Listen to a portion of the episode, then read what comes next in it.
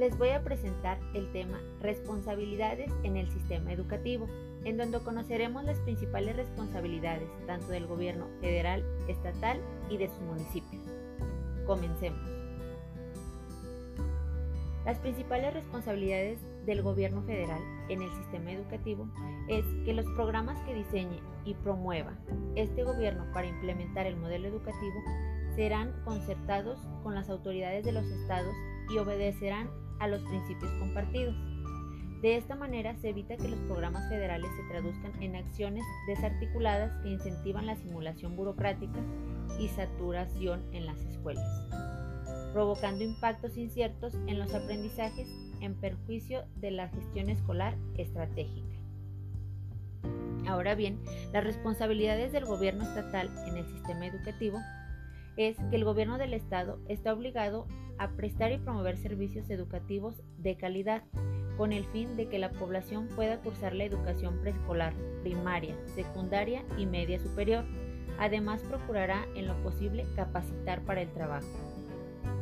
Por último, las responsabilidades de los municipios en el sistema educativo es que el reto al que los municipios deben hacer frente se plantea en la reciente reforma a la Ley General de Educación, en la que se otorga al municipio la facultad para promover y prestar servicios educativos de cualquier tipo o modalidad.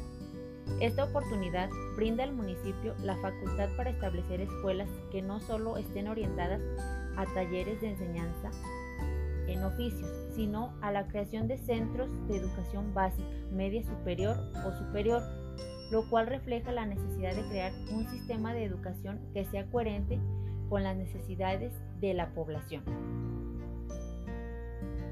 Ahora bien, si la Ley General de Educación distribuye las funciones educativas de la Federación y los estados y las leyes estatales fijan puntualmente las correspondientes a estos y sus municipios, se requiere en particular una regulación permanente y una claridad superior sobre la forma en la que se ejercen las atribuciones.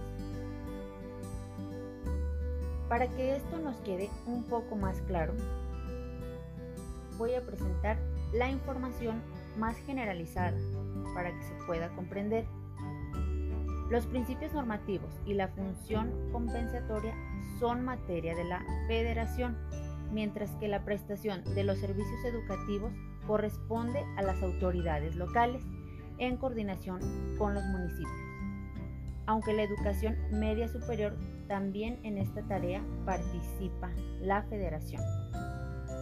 Además que las autoridades educativas federales de los estados y municipios deberán ejecutar programas y acciones a fortalecer para las capacidades en la administración de las escuelas. Así que la colaboración entre el gobierno federal, los gobiernos de los estados y sus municipios es determinante para la exitosa implementación del modelo educativo. Gracias.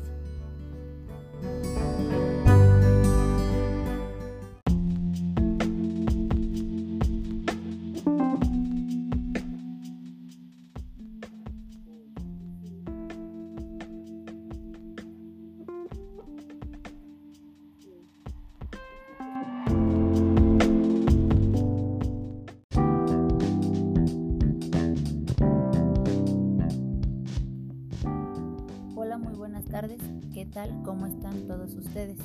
El día de hoy les voy a hablar de un tema muy actual e interesante.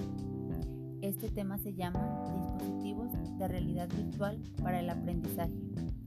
Comenzamos hablando de lo que es realidad virtual a grandes rasgos. La realidad virtual es un entorno en el que la tecnología engaña a tus para que te sientas como si estuvieras en otro lugar. Es decir, se trata de una simulación computarizada de espacios diversos en los que podemos interactuar y explorar tal como si estuviéramos ahí realmente. Aunque no lo parezca, la realidad virtual no es algo nuevo. La diferencia está que entre los 70s y 80s hacían falta equipos gigantescos para lograr resultados menos ambiciosos. Hoy en cambio ya contamos con lentes que nos regalan una experiencia superior. Y enfocándonos a los dispositivos de la realidad virtual en el aprendizaje, podemos decir que el uso de la realidad virtual hace posible que los estudiantes exploren el entorno a través de recursos tridimensionales mediante el uso de manipulación de objetos, procesos y análisis virtuales del propio objeto de estudio. También podemos destacar algunos de los dispositivos que más se emplean para la educación. Entre ellos está una computadora personal que puede ser equipada para explorar ambientes virtuales simples. La velocidad de procesamiento de esta computadora determinará la máxima complejidad del ambiente virtual que se pueda construir. Uno de los objetivos básicos de un sistema de realidad virtual es estimular los sentidos con información de la realidad generada por la computadora.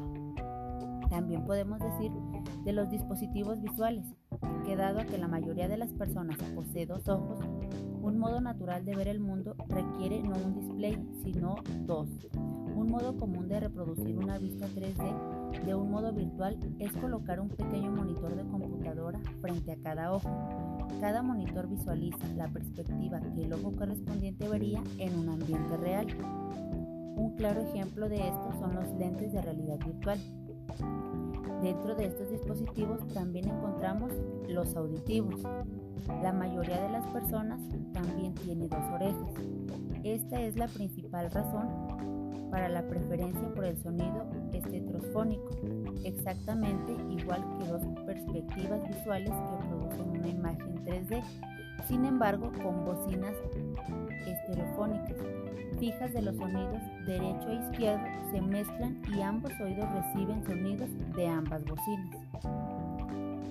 También encontramos los dispositivos kinestésicos, se pueden emplear dispositivos adicionales para involucrar otros sentidos en la realidad virtual. Existen compañías que ofrecen dispositivos especiales para sentir diversas sensaciones. También encontramos otros dispositivos de entrada que se utilizan para comunicar a las computadoras que simulan el mundo virtual, así como las intenciones y las acciones del participante debido a que frecuentemente es difícil utilizar el teclado o el ratón mientras el participante está de pie. Y bueno, ya para finalizar, me gustaría agregar que la realidad virtual es una herramienta que puede ayudar a transformar modelos educativos, aportando mejoras en el proceso de enseñanza-aprendizaje. No obstante, puede que no sea la herramienta más adecuada en todos los casos, por lo tanto, es necesario un análisis minucioso del docente y de todos los sectores involucrados en la educación, para así aproximarse al mejor modelo que garantice el aprendizaje. De mi parte sería todo. Muchas gracias por su atención. Hasta luego.